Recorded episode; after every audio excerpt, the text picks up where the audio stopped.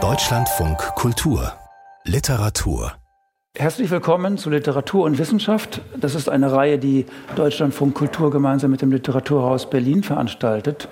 Für die Literatur sitzt neben mir Alida Bremer. Sie hat den Roman Tesla oder die Vollendung der Kreise verfasst. Und die Wissenschaft vertritt der Arzt, Wissenschaftshistoriker und Medizinphilosoph Cornelius Borg, der an der Universität Lübeck lehrt und der über Elektrizität in Biologie und Technik immer wieder geschrieben hat. Hirnströme heißt eins seiner Bücher. Ich freue mich sehr, dass Sie beide da sind. Seien Sie willkommen. Danke.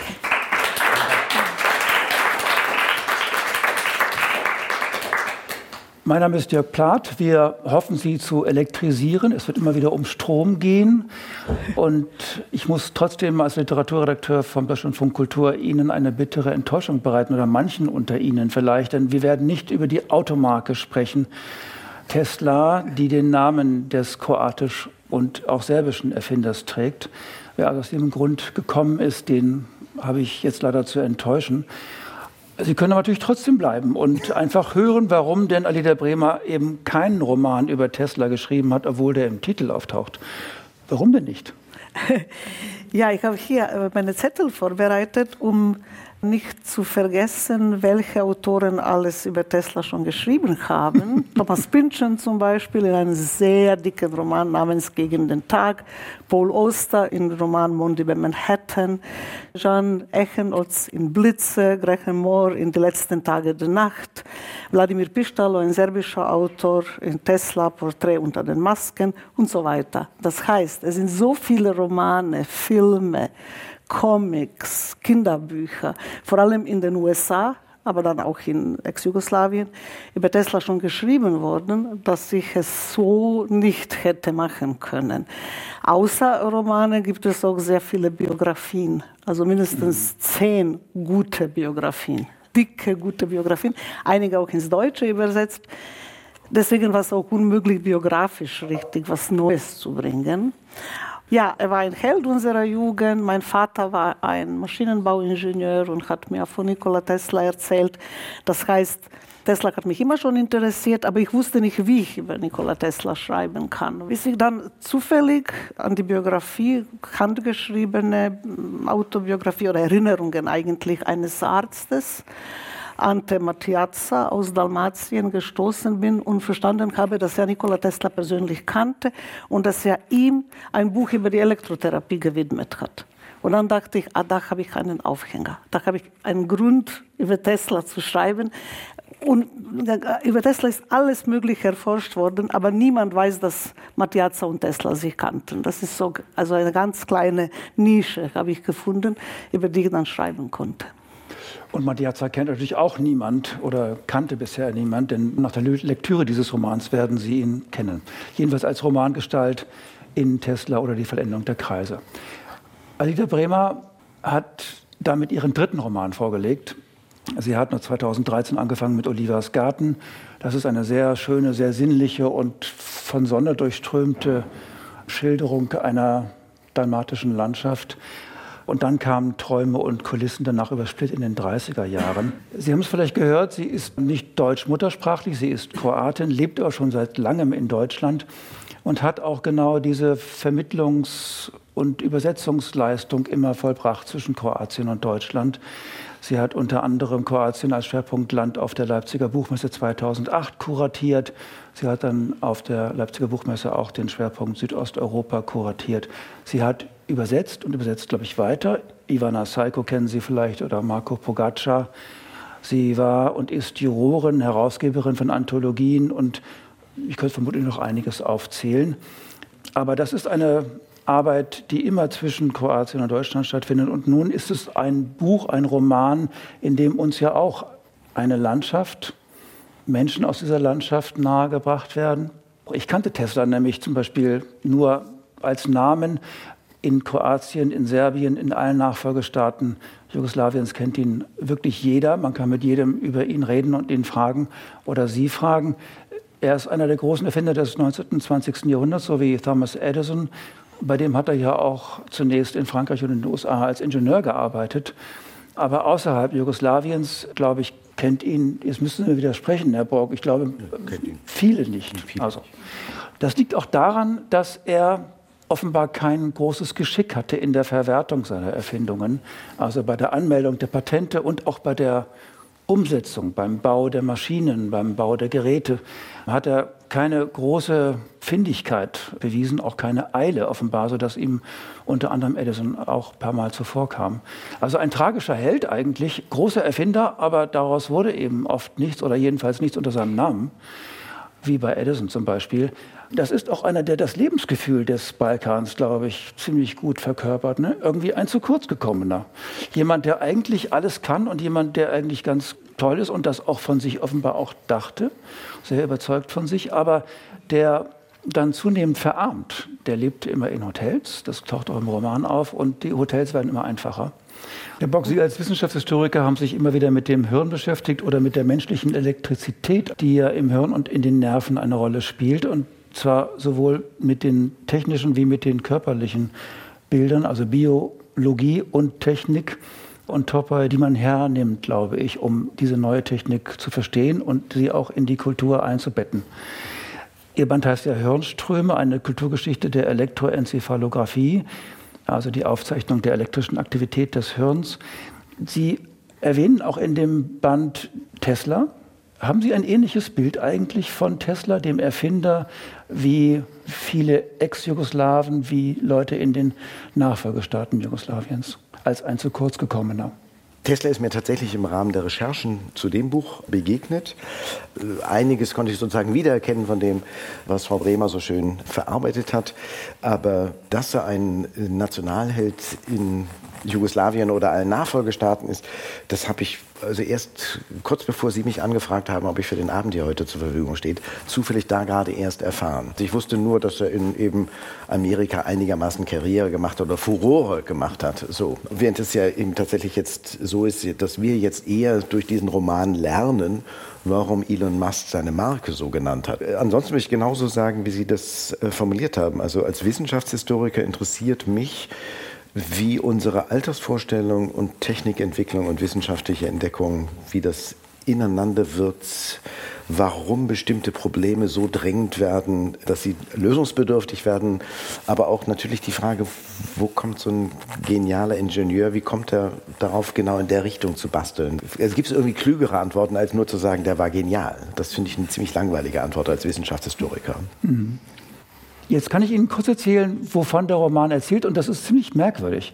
Er erzählt von diesem Anton Matijaca, der nämlich sehr bald auswandert, weil er mit 17 Jahren die Flagge der Besatzer in Kroatien verbrennt, die österreich-ungarische.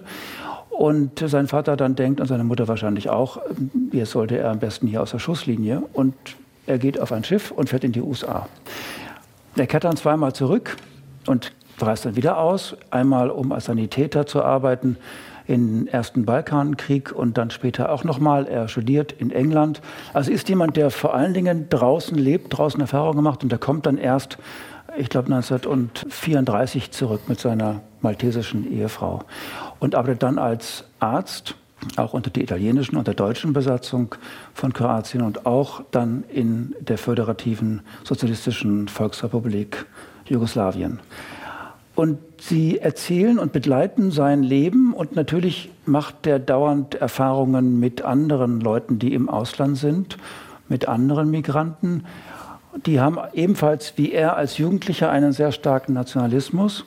Und es ist immer die Frage, ja, hier gibt es einen großen Tesla, ist das jetzt ein großer Erfinder und einfach jemand, der für das Wohl der Menschheit kämpft, oder ist das ein Kroate, ein großer Kroate, der eigentlich auf das Konto der Nation geschrieben werden sollte und weniger auf das Konto des Wohls der Menschheit. Das heißt, sie erzählen eigentlich so eine Geschichte Jugoslawiens von außen, aus einer Randperspektive, aus einer Migrantenperspektive. Eine Rezension hat sogar von einer Migrantensaga gesprochen. Warum wählen Sie diese Außenperspektive? Ja, es liegt ja nahe. Das ist meine Perspektive.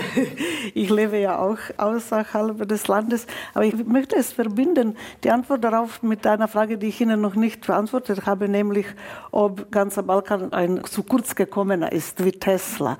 Wir sehen es nicht so. Wir sehen auch Tesla nicht zu kurz gekommen. Für uns ist Tesla ganz, ganz, ganz, ganz groß. Für uns alle.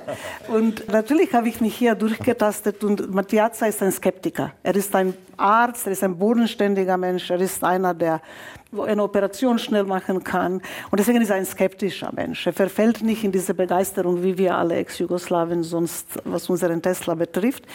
Aber in der Tat gibt es dieses Gefühl, man hat uns betrogen um alle möglichen Dinge. Ja, aber bei genauen Betrachten, Tesla war zu früh. Er war bei vielen Dingen tatsächlich zu früh, bei Radio, bei Röntgenstrahlen. Und da er so viele Ideen hatte, nachdem er einmal auf der Spur war, nachdem er einmal begriffen hat, was die elektromagnetischen Wellen können, was eigentlich der Strom kann, hat es eilig und hat die Dinge angefangen, Patente angemeldet und er war schon weiter. Und dann kommt Marconi und schafft die erste Botschaft über Atlantik und bekommt Nobelpreis für Radio und Tesla nicht. Tesla hat ihn verklagt, hat behauptet, Marconi hat 17 seiner Patente benutzt. Das stimmte. Und posthum hat das Gericht, bei dem Tesla geklagt hat, tatsächlich Tesla Recht gegeben. Das war zu spät für alles, für den Nobelpreis und für alles. Und so kam er zu spät überall, also auch mit dem Nobelpreis. Es gab einen ganz, ganz großen Stromkrieg mit Edison, Wechselstrom oder, Wechselstrom, äh, genau, Wechselstrom oder Gleichstrom. Und wegen dieses Kriegs vermutlich bekam er nicht den Nobelpreis. Dann hieß es, er würde es teilen mit Edison, aber er will nicht. Das war aber ein Gerücht. Hätte er wenigstens das geschafft, einen Nobelpreis, oder hätte er eine Professur gehabt, wie sehr viele seiner Kollegen, mit denen er gearbeitet hat, unter anderem Michailo Pupin, der große serbische Physiker, nach dem heute Institut für Physik der Columbia University New York heißt, nach Pupin und nicht nach Tesla, obwohl Tesla weit berühmter und wichtiger war in dem Moment auch als Pupin. Aber Pupin war Professor an Columbia, also sein Name ist geblieben in diesem Institut. Äh, auch ein serbischer Migrant, der auch die Flagge verbrannt hat, aber in Serbien, im serbischen Teil Österreich und Ungarns, auch mit 17 und auch deswegen ausgewandert, wie Mattiazza. Ja, also für uns ist er nicht zu kurz gekommen, sondern nicht erkannte. Und wir sehen natürlich mit etwas Genugtuung, das Auto Tesla kennt jetzt jeder, Magnet, Magneteinheit, Leute machen MRT, hören, aha, sieben Teslas und so weiter. Eine kleine Genugtuung ist da. Internet gibt es oder Handys. Er hat 1912 in einem Interview dem Interviewer gesagt, eines Tages werde ich mich unterhalten können mit jemandem in meiner alten Heimat, ratlos und ich werde auch diese Person sehen können. Und dann hat der Journalist gesagt, ja, okay, also so. ja, sicher. Und dann hat er gesagt, ja, und dieses Gerät wird so klein sein, man wird es so in der Hemdtasche tragen. ja, es stimmt. Also man nimmt uns immer wahr als zu kurz und zu spät gekommen, aber wir sind immer die Avantgarde.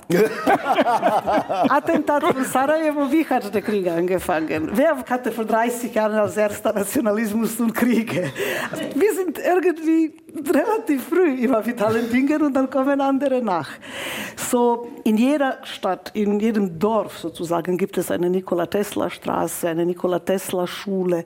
Natürlich betreiben wir ein bisschen, es ist unser größter, aber wir glauben, dass er nicht, nicht richtig erkannt wird. Und wie gesagt, in den USA ist er tatsächlich bekannter als hier. Er war natürlich auch ein Amerikaner. Ich würde aber gerne Sie nicht ganz so leicht vom Haken lassen, weil ich den Roman auch mit einem melancholischen Unterton gelesen habe. Mhm. Das möchte ich deswegen auch gerne einbringen, weil das eine Seite in dem Roman ist, oder was ich ein ganz großes Potenzial von dem Roman finde, nämlich die politische Dimension. Also Sie haben wunderbar jetzt gerade, es macht einfach viel Spaß, Ihnen zuzuhören, aber beschrieben, dass dieser Tesla zugleich zu früh und zu spät kommt. Aber es ist ja auch ein Buch über einen American Dream aus einer ganz anderen Perspektive. Also wenigstens für uns einer ganz anderen Perspektive und vor allem auch nicht mit der Flucht Richtlinie Melting Pot, ähm, sondern mit einer ganz merkwürdigen Pointe, dass man hat alle Sympathien, dass diese in Österreich-Ungarn unterdrückten Völker sich melden, aber ist dann schon genervt, dass die in New York nichts Besseres zu tun haben, als ihre eigenen Nationalismen hervorzukehren. Und dann ist gerade nicht Amerika, sondern eigentlich der sozialistische Traum, die Vision eines dritten Weges zwischen dem Kalten Krieg und wofür Jugoslawien eben auch steht. Und als deutscher Leser fragt man sich nochmal ganz verdutzt, was haben wir da eigentlich gemacht, als wir so wahnsinnig schnell Slowenien anerkannt haben und was dann alles Schreckliches passierte. Diese Brechung des American Dreams, der eigentlich in einer ganz anderen politischen Einlösung kriegt als in dem typischen Klischee sozusagen vom, von der Vermischung der Vielvölker-Immigranten in einem Traum zivilisatorisch-technischer Befriedigung aller Wünsche. Sozusagen. Das finde ich schon auch einen wichtigen Unterton oder Nebenstrang in Ihrem Roman. Jetzt haben wir Ihnen zwei Pole schon genannt, nämlich die beiden Pole Nationalismus oder Politik und auf der anderen Seite das überspannende Menschheitswohl durch Erfindungen, durch Technik, durch den Fortschritt. Sie haben eine Lesung ausgewählt, in der beides auch nochmal beleuchtet wird, relativ früh im Buch. Da taucht dieser schon erwähnte Ernesto Chiara auf. Das ist der Freund den äh, Anton Matiazza auf der Überfahrt in die USA findet, das ist ein ganz anderer Typus als er. Also er ist skeptisch, auch zögerlich, äh, etwas verunsichert, während dieser Ernesto ein Künstlertypus ist, ein Dante-Liebhaber, der immer äh, irgendeinen äh, Dante-Spruch ähm, auswendig aufzusagen weiß, auch mal eine Stanze. Vielseitig gebildet. Er saugt auch alles auf in den USA, ist sehr nervös und er hat, das spielt auch eine Rolle in dem Auszug, den Sie gleich lesen wollen, er hat einen Spitznamen für Anton, er nennt ihn immer Spanjolet. Spagnoletto, also Zigarettchen nennt er ihn, weil er so schlank ist und genau. lang wie ein Zigarett. Also ein, ein Spottname, ja. den er mitgebracht hat aus ja. Triest. Ich frage mich, sagte Ernesto, ob Nikola Tesla auch mit Lebewesen experimentiert, mit Glühwürmchen oder mit Leuchtkrebsen. Es gibt auch Tiefseefische, die leuchten und sogar Pilze. Ob er die anzuzapfen versucht? So wie Luigi Galvani die armen toten Frösche zucken ließ. Vielleicht lässt sich in der Natur noch viel mehr Elektrizität finden und noch mehr Licht daraus gewinnen, als wir es ahnen. Anton war froh, dass er in der Schule von den zappelnden Fröschen gehört hatte. Allerdings konnte er sich nicht mehr erinnern, was. Er kritzelte in sein Notizbuch Luigi Galvani Frösche. Es war eine Art Abmachung unter ihnen. Anton würde sich Dinge notieren, die wichtig für seine Bildung waren, die er aber selbst erforschen wollte. Sollte er eine darüber hinausgehende Information brauchen, würde er Ernesto befragen. Ernesto würde also nicht, so wie es seine Art war, jeden Begriff und jeden Namen sofort erklären, sondern Anton Zeit lassen und entscheiden, ob er der neuen Spur alleine nachgehen wolle oder ob es doch einfacher sei, von Ernesto eine weitere Lektion erteilt zu bekommen. Auf diese Weise würden sie keine wertvolle Zeit verlieren, da Anton noch viel lernen musste. Damit du mich nicht mehr für vollständig dumm hältst, möchte ich betonen, dass ich nicht nur von Galvani, sondern auch von dem zweiten Italiener, der die Elektrizität erforscht hat, gehört habe, von Alessandro Volta. Und ich weiß sogar, was ein Volt ist sagte Anton. Und ja, ich gebe ungefragt zu, dass es auf der Welt mehr berühmte Italiener als Kroaten gibt. Ah, das Spielchen, das in New York in allen Kneipen gespielt wird. Welches Volk ist am verdienstvollsten? sagte Ernesto. Du hast verloren, bevor wir überhaupt zu spielen beginnen. Ich möchte nie angeben, aber ich könnte bis ans Ende des Tages weltbekannte Italiener aufzählen. Es sind nur deshalb so viele, weil dein Garibaldi euch Italiener vereinigt hat. Wir Slawen suchen noch nach unserem Helden. Sonst würde zum Beispiel der Russe Mendeleev mit dem Periodensystem auf unserer Seite auftauchen. Ich befürchte, da könnt ihr noch lange suchen. Die Einheit wird bei euch niemals klappen. Höchstens rafft ihr Südslawen euch zusammen. Das könnte ich mir noch vorstellen. Oder die Polen, Slowaken und Tschechen schaffen es. Das wäre auch was. Aber alle Slawen vereinigt. Niemals. Besser so. Wer würde es mit euch aushalten? Übrigens hat Lothar Meyer, ein deutscher Arzt, die Elemente ebenfalls in einem Periodensystem angeordnet, sagte Ernesto. Mendeleev war der Erste, darauf kommt es an. Du hast selbst gesagt, dass Nikola Tesla in allem der Erste war. Ja, sogar bei den Radiowellen, die jetzt euer Marconi für sich beansprucht. Und dass man eben deswegen die Patente anmeldet, damit man weiß, wer der Erste ist. Ehrlich gesagt, wenn wir Slawen Nikola Tesla in die Waagschale werfen, dann wiegt er wie euer Michelangelo. Eins war klar. Anton war entschlossen, das fehlende Wissen nachzuholen. Seit er von Long Island zurückgekommen war, arbeitete er im Reisebüro von Vlacho Moretti, dem Immigrationsagenten, der sich um die Ankömmlinge aus Kroatien und Montenegro kümmerte und ein kleines Hotel in der Nähe von Battery Park betrieb. Moretti war 1865, 16-jährig, auf einem Segelschiff aus Dubrovnik nach New York gekommen. Ein freundlicher Mann, der unablässig von seiner Geburtsstadt schwärmte, die er seit 40 Jahren nicht mehr gesehen hatte. Er war ein Autodidakt, der verschiedene Sprachen sprach, Gitarre spielte, die Neuankömmlinge um sich versammelte und ihnen erklärte, dass sie sich glücklich schätzen dürften, einen zu haben, der ihnen weiterhelfen werde. Er bezahlte Anton nur unregelmäßig und wirkte wie jemand, der mit Geld nicht umgehen konnte. Für Anton, der ein Kämmerlein in Morettis Hotel bewohnte, war das verrauchte Büro, in dem sich unsere Leute versammelten, ein neues Zuhause geworden. Anton besuchte inzwischen eine Abendschule, um die Voraussetzungen für eine Immatrikulationsprüfung an der Universität zu schaffen, ohne zu wissen, was er studieren wollte. Wenn er frei hatte, saß er entweder in der italienischen Bibliothek oder im prachtvollen Lesesaal der Astor-Bibliothek.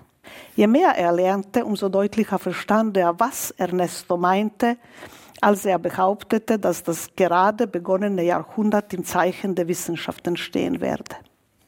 Alle Erfindungen sollen dem Wohl der Menschheit dienen, zumindest drückt es Nikola Tesla in seinen Interviews so aus, hat Ernesto neulich zu diesem Thema gesagt. Tesla verspricht, dass wir in absehbarer Zukunft mit anderen Planeten kommunizieren können. Und was die Erde betrifft, so suchte er gerade nach Quellen, mittels derer die ganze Erdkugel enger zusammenrücken wird, wie ein großes Hirn. Ernesto hatte Nikola Tesla zu seinem speziellen Forschungsgebiet auserkoren und wie immer, wenn er etwas gründlich erkundete, war er ein Experte geworden. Anton war gerührt. Er deutete das als Zeichen der Freundschaft. Inzwischen waren auch ihm Begriffe wie Wechselstrom und Transformatorspule vertraut.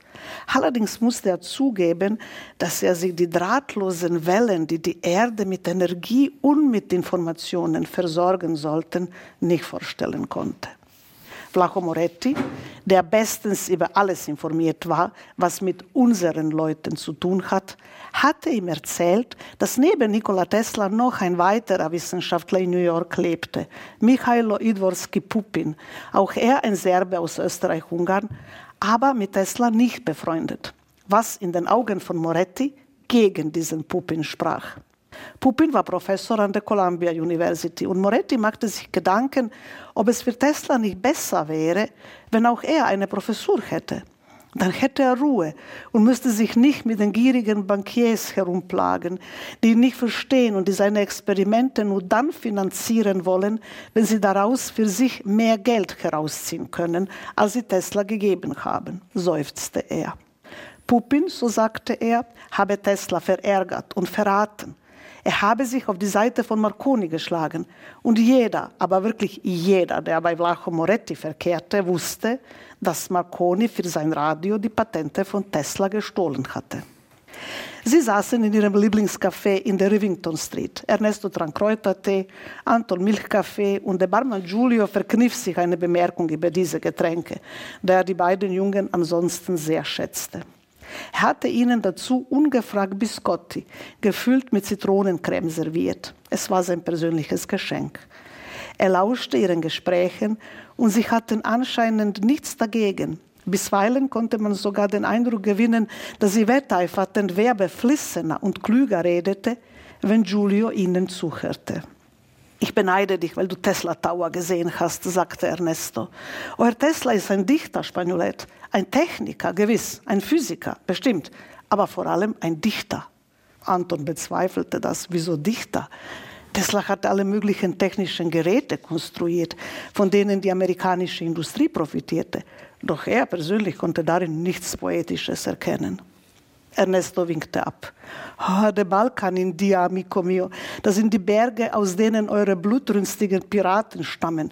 Diese Felsen wachsen in deinen Kopf und trüben dein Gehirn, sodass du nicht einmal den wahren Philosophen und Dichter aus eurem eigenen verfluchten Bergen erkennen kannst. Vielen Dank, Herr Bremer.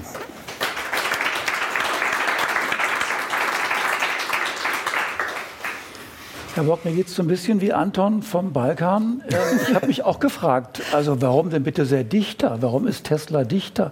Ist das eine Freiheit, die sich die Romanautorin nimmt oder ist das zeittypisch, dass man die Erfinder zugleich auch Philosoph und zugleich auch Dichter genannt hat, weil sie eben die Zukunft vorwegnehmen? Also wahrscheinlich ist, sind wir am Ende des 19. Jahrhunderts in einer Zeit, wo die Erfinder die Zukunft vorwegnehmen. Das gilt für das Anfang des 19. Jahrhunderts sicher noch nicht. Äh, und sie sind Visionäre. Und zwar gerade auch diese Figuren wie Tesla, die eben außerhalb der Universität diese neue Form von entwerfender Forschung zwischen den Naturwissenschaften und der Anwendung machen so eine Forschung, die noch viel direkter tatsächlich die Welt verändert. So. Das ist die eine Richtung der Antwort. Die andere, Antwort, die andere Richtung der Antwort ist natürlich, dass wir uns klar machen müssen, dass innerhalb der akademischen Welt die Physik zur philosophischen Fakultät gehört. Dass es noch gar keine Naturwissenschaften als äh, eigene Fakultäten in der Universität gibt. Also will nur sagen, natürlich gab es auch mhm. da schon klare Vorstellung davon, dass es Gegensätze zwischen Geistes- und Naturwissenschaften gibt, aber nicht in dieser Oppositionsstellung, die heute so von zwei Kulturen oder so etwas Alltag ist, sondern es gibt sozusagen eine intellektuelle Art, mich mit der Welt auseinanderzusetzen. Das ist ziemlich egal, ob man da Philosophie macht oder Physik oder Tiere zählt, also Schmetterlinge zählt. Mhm. Was hat denn der Titel zu bedeuten? Die Vollendung der Kreise. Das ist natürlich ein bisschen so ausgeklügelt. Es ist ein Zitat oder eine Anpassung an ein Gedicht von Johann Wolfgang von Goethe, das Göttliche. Und in diesem Gedicht sagt Goethe, nach ewigen, ehernen, großen Gesetzen müssen wir alle unseres Daseinskreise vollenden. Goethe steht für die Verbindung zwischen Dichtung und Wissenschaft. Er ist genau. diese unfassbare Neugier, die Goethe hatte als Person und ja dann Faust zugedichtet hat, unfassbare Wunsch, Bedürfnis, die Welt zu erkennen, geschieht nicht nur in der Philosophie, nicht nur in der Dichtung, nicht nur in der Naturwissenschaft, nicht nur in der Medizin, sondern in einer Verbindung und auch nicht nur im Leben, also Leben durch Leben, sondern alles zusammen, das, was wir in Figur von Faust haben. Und Tesla beruft sich nämlich in seiner Autobiografie auf Faust. Er behauptet, dass er seinen berühmten Wechselstrommotor, der praktisch Grundlage aller Elektromotoren wurde und tatsächlich die Industrie verändert hat, unglaubliche Pionierleistung von Tesla, dass er die Idee dafür hatte, als er in einem Moment Sonnenuntergang gesehen hat und ein aus Faust zitiert hat. Er konnte Faust auswendig. Faust ist eine Leitfigur in Teslas Leben. Tesla sprach zehn Sprachen, wahrscheinlich Deutsch exzellent, weil er in Graz studiert hat. Diese Szene mit Faust geschah in Budapest, er sprach natürlich auch Ungarisch. Das wird auch dann im Roman, also unsere Leute bei Vlacho Moretti sagen 20 Sprachen, 30. Also die betreiben ein bisschen. Aber die treffen sich immer wieder, essen und trinken und bewundern Tesla.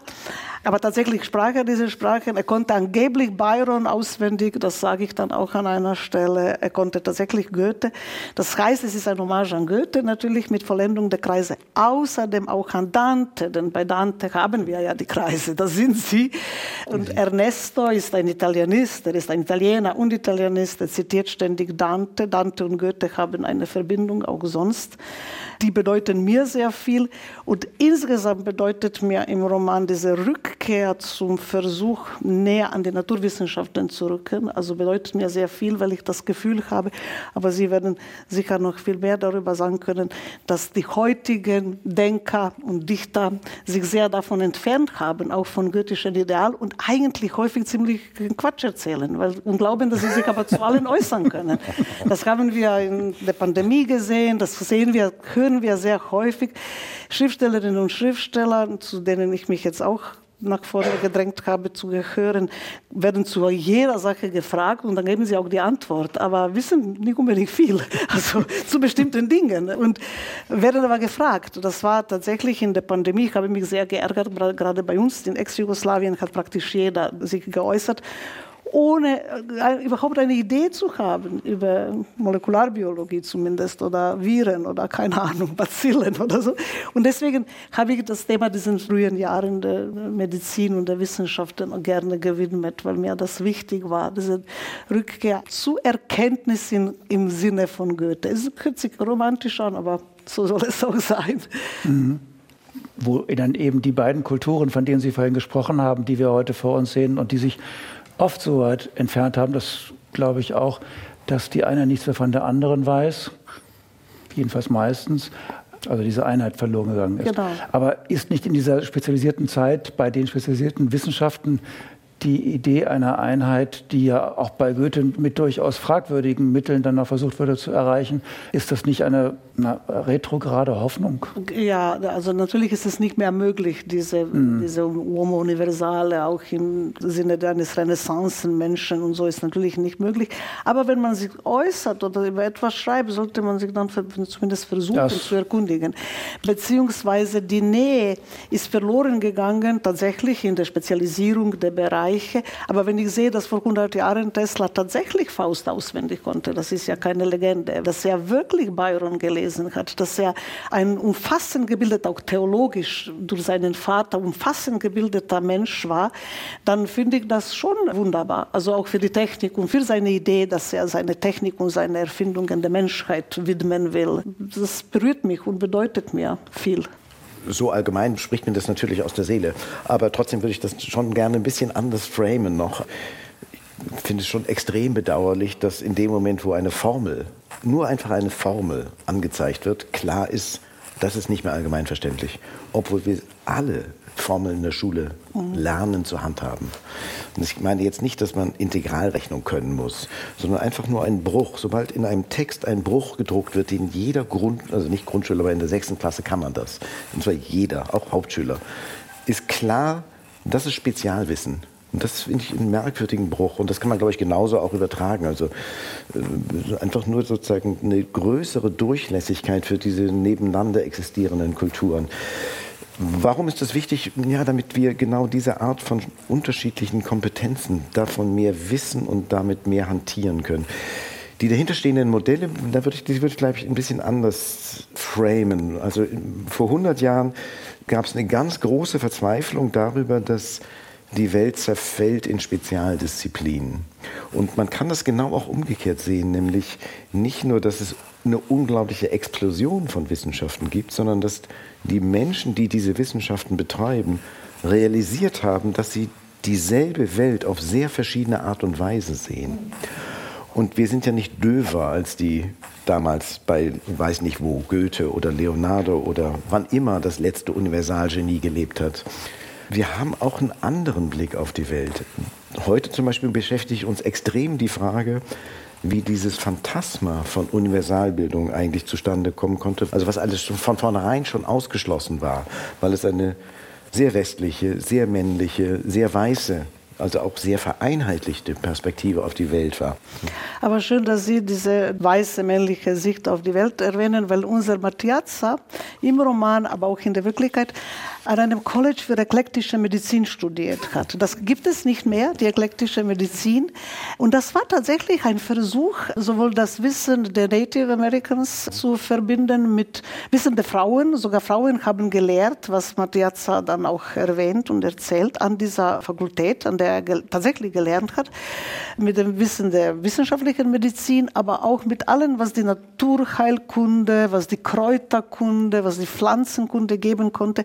Und das hat dann ein umfassendes amerikanisches Curriculum Ende der 30er Jahre abgeschafft. Also man dürfte nicht mehr eklektische Medizin lehren, sondern es gab ein einheitliches Curriculum. Medizin wurde so wie auch bei uns nach einem wissenschaftlichen Modell gelernt. Am Ende des 19. Jahrhunderts leben wir aber auch noch in einer Welt, in der Amerika akademisch völlig rückständig ist, insbesondere genau. in der Medizin. In der Medizin so rückständig Richtig. ist, dass äh, der Kongress extra eine Delegation nach Europa schickt, um die europäische Hochschulmedizin kennenzulernen und vor allen Dingen deutsche äh, medizinische Universitäten, Fakultäten zu besichtigen. Und mit dem Flexner Report werden dann die amerikanischen also die berühmten Universitäten reformieren dann ihre Medizinerausbildung nach dem europäischen Vorbildmodell. Und was man auch noch wissen muss, eklektische Medizin auch deswegen, weil auch in Europa eigentlich erst bis in die 20er Jahre, so richtig erst in die 50er Jahre, Medizin zwar unglaublich viel erklären konnte, aber ganz wenig tatsächlich therapeutisch ausrichten konnte. Das wirksamste Mittel waren Morphium und Digitalis, also zwei in der Natur vorkommende Stoffe. Genau. Sulfonamid, das erste synthetisch hergestellte Medikament, aber da sind wir schon in den 30er Jahren. Es passiert ja eine unheimliche Explosion an Wissen genau in diesen naturwissenschaftlichen Fächern, die, wie Sie vorher auch gesagt haben, ja gar nicht in dem seit der Antike überlieferten Lehrplan und in der Fakultätsaufteilung extra erwähnt waren. Und aus dem Grunde zerfällt dann eben auch diese Einheit. Sie erwähnen auch in Ihrem Roman, Frau Bremer, sehr viele Dinge, ohne sich darüber zu erheben und lustig zu machen, was ganz leicht wäre die eher okkultistisch sind. Also sie pflegen da schon einen sehr gegenwärtigen Blick von heute aus und sagen, das ist Okkultismus oder Spinnertum. Das gibt es offenbar auch bei Tesla. Man weiß nicht genau, ist das verrückt, was er vorschlägt, oder ist das genial? Und ähm, ich habe mich immer gefragt, Herr Bock, was entscheidet denn bloß darüber, was denn dann den Siegeszug antritt und was vergessen wird. Also nicht nur ganzheitliche Methoden, sondern auch sehr viele Erfindungen, die sich ganz wunderbar anhören. In Ihrem Buch Hirnströme beschreiben Sie ja auch zum Beispiel ein Gerät von Zachabisky, Diagnoskopie. Das habe ich sehr interessiert gelesen. Also eine Methode, heute vergessen, zur Persönlichkeitsdiagnose, bei der man Wechselstrom durch den Kopf leitet. Wenig Spannung offenbar, also nicht schädlich. Und dann sprechen Sie aber von Allianzen der Gegner, von Enttarnungen, von in Misskredit bringen, also von Machtkämpfen verschiedener Schulen, die sich dagegen aussprechen. Das scheint nicht irgendwie nach dem Prinzip Wahrheit oder äh, Nichtwahrheit oder sagen wir, was für die Experimentalwissenschaften gelten soll, nachprüfbar.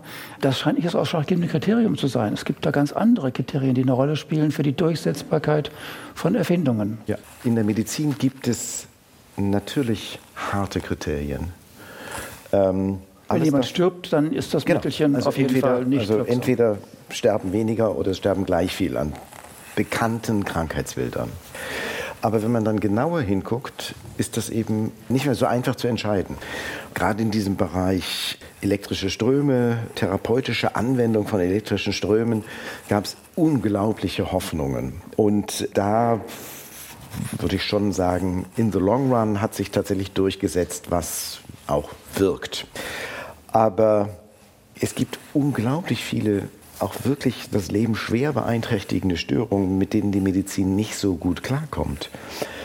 Und natürlich probiert man dann alles Mögliche aus. Und natürlich gibt es dann ganz viele Menschen, denen ein auch nicht anerkanntes Heilverfahren hilft. Ganz subjektiv. Und das spricht sich rum.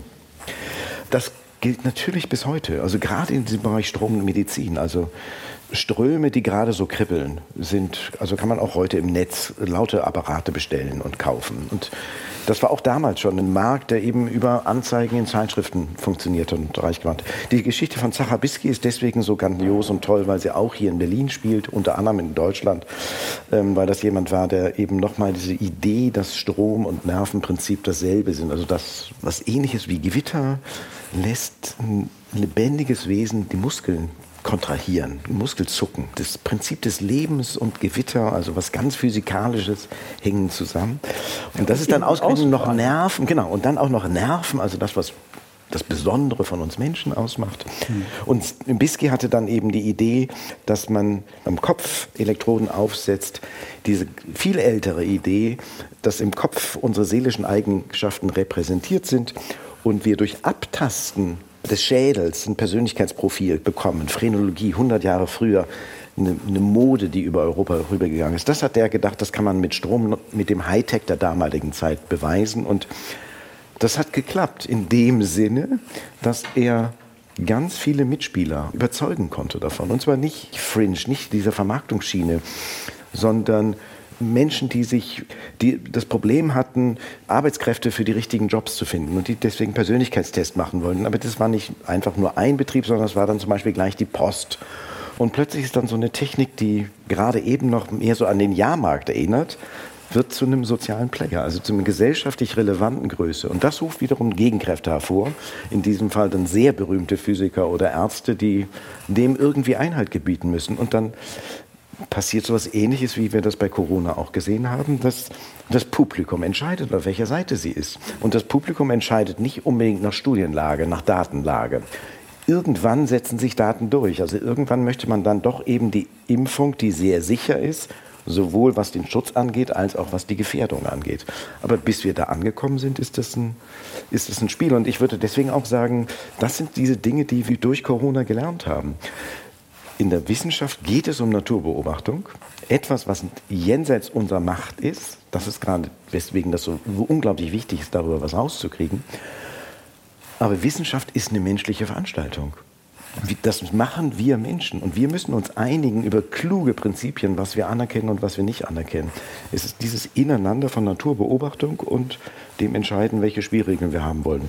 In westlichen Gesellschaften haben wir uns heute zum Beispiel entschieden, sehr restriktiv zu sein, was wir anerkennen als Erfolg, weswegen eben die ganz eklektische Medizin zurzeit gerade rausgefallen ist in der offiziellen Anerkennung. Sie haben erwähnt, dass die USA ein Entwicklungsland waren in medizinischer Hinsicht. Und die zweite Lesung, die Sie vorbereitet haben, die spielt auch in solch einer Klinik, die sehr besonders ist. Anton beginnt dort zu arbeiten. Er hat sich vorher in verschiedenen Jobs bewährt, er war auch einmal Träger von montenegrinischen und dalmatischen Trachten, und zwar als Puppe. Er hat sich das neben das schief. Podium, ja, es ging schief. Er hat sich neben das Podium gestellt, während jemand dort einen Vortrag hielt ähm, über eine Reise in diese Gegenden, also so als Anschauungsmaterial. Und genauso ist es auch an seinem neuen Job.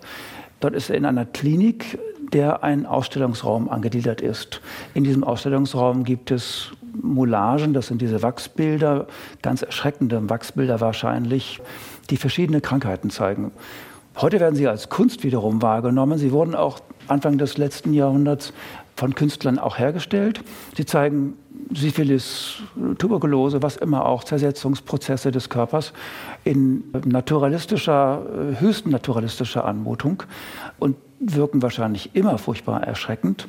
Das sollen sie dann auch, denn die Leute sollen ja möglichst, nachdem sie diese Ausstellung absolviert haben, vielleicht geführt von Anton oder von seinen zwei anderen Kollegen aus dem Mittelmeerraum, die ihnen auch übersetzen können. Es sind nämlich oft auch Leute, die noch nicht gut Englisch können, die eingewandert sind aus dem Mittelmeerraum, ähm, die ihnen übersetzt haben, das sind alles Krankheiten, die wir heilen können und dann werden sie weitergereicht in die Klinik nebenan. Mir war die Existenz von solchen Einrichtungen ganz unbekannt. Das fand ich sehr spannend. Also so ein richtiges Volksbildungsmodell mit ökonomischem Hintergrund. Ein Deutscher übrigens ist Leiter, heißt Winter in Werno, wird er auch genannt von Ernesto. Natürlich gab es etwas öfter solche Kombinationen.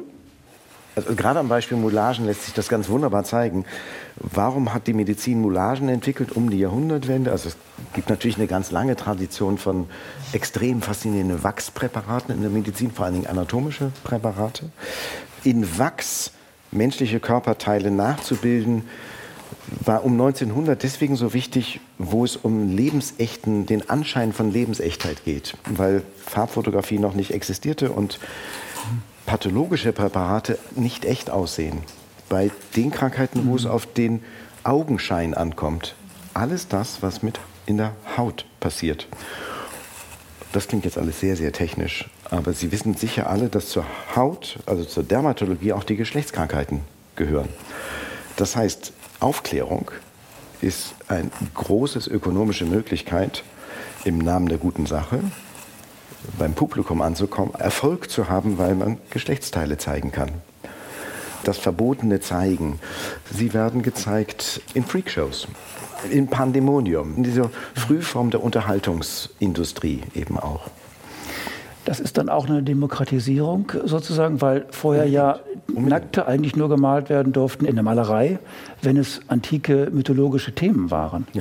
Jetzt aber mit den Moulagen ist es möglich, dann auch andere Menschen zu erreichen, die niemals in einen Salon gehen, in eine Ausstellung, in eine Galerie, um sich Bilder anzugucken. Das tut auch Anton übrigens. Anton genießt auch die Möglichkeit der Aufklärung. Wie sieht denn eine Frau aus? wenn auch leider mit Syphilis. ja, also Sie haben gesagt, in jener Zeit war Amerika ein Entwicklungsland in der Medizin, während ein deutscher Arzt wie Dr. Winter, der tatsächlich eine faktische, eine echte historische Person war und in meinem Roman eine wichtige Rolle hat, da eine große Chance hatte äh, als Arzt. Aber damit er sein Publikum oder seine Patienten, das war gemischt, einladen kann, irgendwie, dass sie zu ihm kommen und nicht zu einem anderen Arzt gehen, hat er eben dieses anatomische Museum eröffnet. Und das Publikum spricht aber kein Englisch, deswegen hat er diese drei jungen Männer, einen, der Türkisch und Griechisch kann, einen, der Portugiesisch, Spanisch, Französisch spricht und Anton, der alle slawischen Sprachen und Italienisch spricht. Er hat sie da engagiert und sie führen Patienten durch anatomisches Museum. Und ja, also jetzt sind wir mittendrin in diesem Museum. Im großen Saal des Museums hing an prominenter Stelle eine gerahmte Kopie der vier apokalyptischen Reiter von Albrecht Dürer, auf die Dr. Winter häufig in seinen Vorträgen Bezug nahm. Die Reiterfigur die den Tod, und zwar den Tod infolge, infolge eines körperlichen Gebrechens symbolisiert, ist nicht zentral positioniert. Doch sie ist dem Betrachter am nächsten. Und Dürer wird einen Grund gehabt haben, das Bild so zu gestalten. Sie sollen, meine Herren, den starren Blick des hageren Greises genau studieren, der da auf seinem Rappen reitet, unter dessen Hufen gerade ein Bischof zertrampelt wird. Er wartete, bis er sicher war, dass sich alle drei das Bild genau angeschaut hatten. Eine Krankheit, der Kreis auf dem Bild steht symbolisch für alle erdenklichen Krankheiten und damit auch für jedes Verderben und schließlich für den Tod. Eine Krankheit ist das Schlimmste und zugleich das Wahrscheinlichste, was einem Menschen im Verlauf des Lebens an bösen Schicksalsschlägen widerfahren kann. Albrecht Dürer wollte durch diesen reitenden Kreis hervorheben, dass weder die Armut noch der Hunger so schlimm ist wie eine Krankheit. Und nicht einmal der Krieg ist so schlimm. Kriege sind vor allem deshalb tödlich, weil sie Brutstätten der Seuchen sind. Da seine Schüler skeptisch schauten, kam der Arzt nun richtig in Fahrt. Sie, Herr Kollege, stammen aus der Türkei. Sie haben bestimmt vom Krimkrieg gehört. Und Sie, Herr Matjaza, wahrscheinlich auch. Sie sprechen ja Russisch. Der Krimkrieg war der größte Krieg, den die Welt je gesehen hat. Und in ihm starben zehnmal mehr Menschen an der Cholera und an der Ruhr als an Kriegsverletzungen. Jetzt staunen Sie, nicht wahr? Dysenterie, Typhus, Pocken, diese Namen sollten Sie sich ebenfalls merken, nicht nur die Pest. Die Pest ist eine Art Metapher. Inzwischen unterscheiden wir zwischen den Seuchen und ich bin zuversichtlich, dass wir sie in unserem Jahrhundert dank der Medizin gänzlich ausmerzen werden. Vorausgesetzt, es wird keine weiteren großen Kriege geben. Die drei Schüler bildeten sich bei jeder neuen Lektion ein an der Krankheit, von der sie gerade hörten, krank zu sein. Der Name Pest war besonders erschreckend. Sie prüften angstvoll, ob sie Symptome an sich erkennen konnten.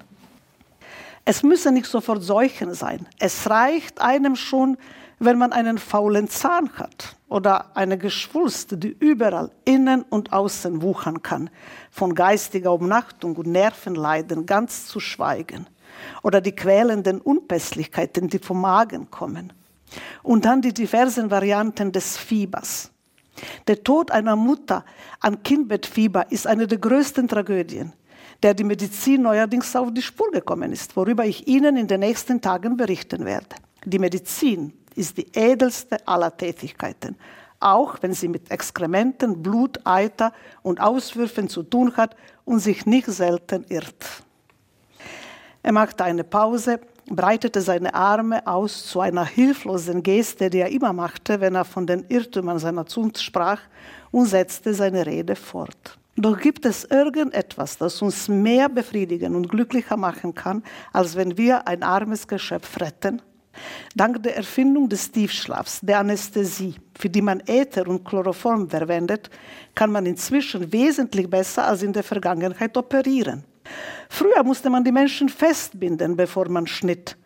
Und nicht wenige Patienten starben an dem Schock, den die Schmerzen verursachten.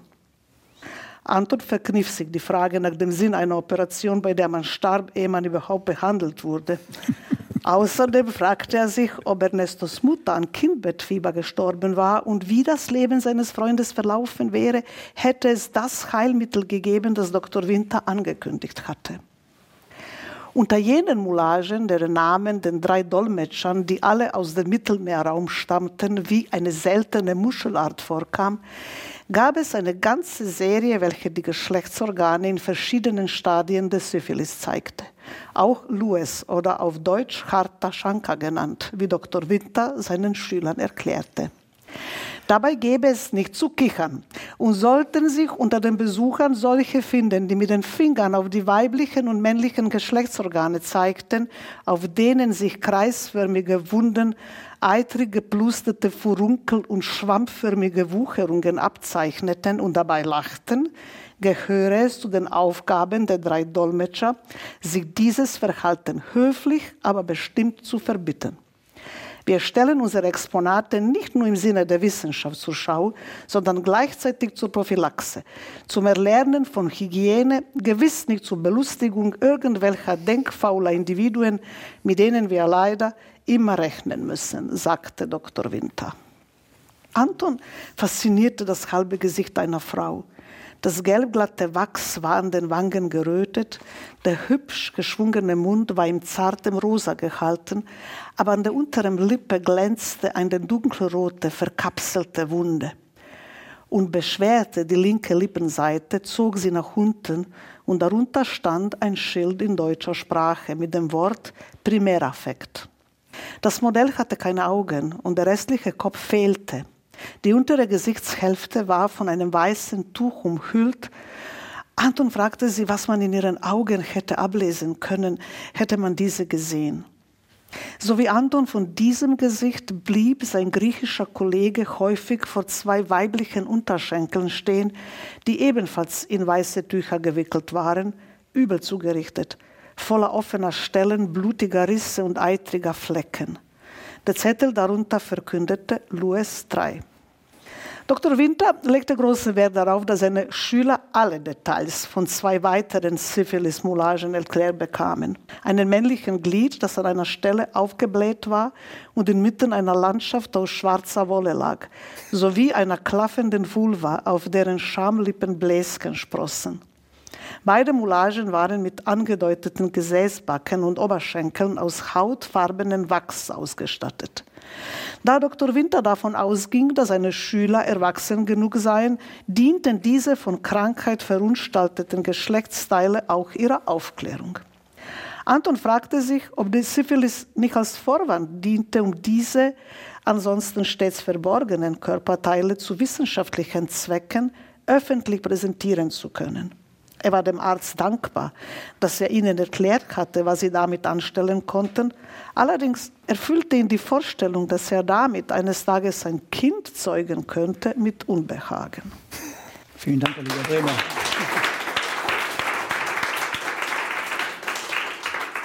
Sie merken, das ist noch die Medizin der Sichtbarkeit, die vier apokalyptischen Reiter, also aus der Bibel, auch Rembrandts Die Anatomie des Dr. Tulp wird erwähnt, und ich möchte auch noch eine Passage zitieren, weil dort habe ich das Gefühl gehabt, dass das weitreichend ist. Und ich sage auch gleich warum. Ernesto behauptete, dass er sich bei seinen Streifzügen durch New York wie in einem riesengroßen Kinetoskop aus der Produktion der Edison Manufacturing Company fühle. Und es komme ihm vor, als wäre er zwischen die bewegten Bilder geraten, die eine geheime Botschaft für ihn parat hätten. Er müsse sie nur noch verstehen. Mit der Formulierung, glaube ich, haben Sie Chancen, im nächsten Aufsatz von Cornelius Borg aufzutauchen. ich meine, da ist das Bewusstsein, was sich äußert in einem Bild mit Hilfe der Technik. Haben Sie natürlich nicht vorgehabt. Nein, ich habe, also Cornelius Borg hat mir jetzt vor unserer Veranstaltung zwei seiner Texte zur Verfügung gestellt und ich war so fasziniert. Das ist eine Fundgrube für mich gewesen. Besser, dass ich sie nicht zuvor gelesen hätte, sonst wären sie alle irgendwann im Roman gelandet. Weil das so unglaublich ist, diese Themen, also vor allem 20er Jahre, also wo alles Radio, Film, Bilder, aber dann Wissenschaft und all das, diese diese sich vermischt in Vorstellungen.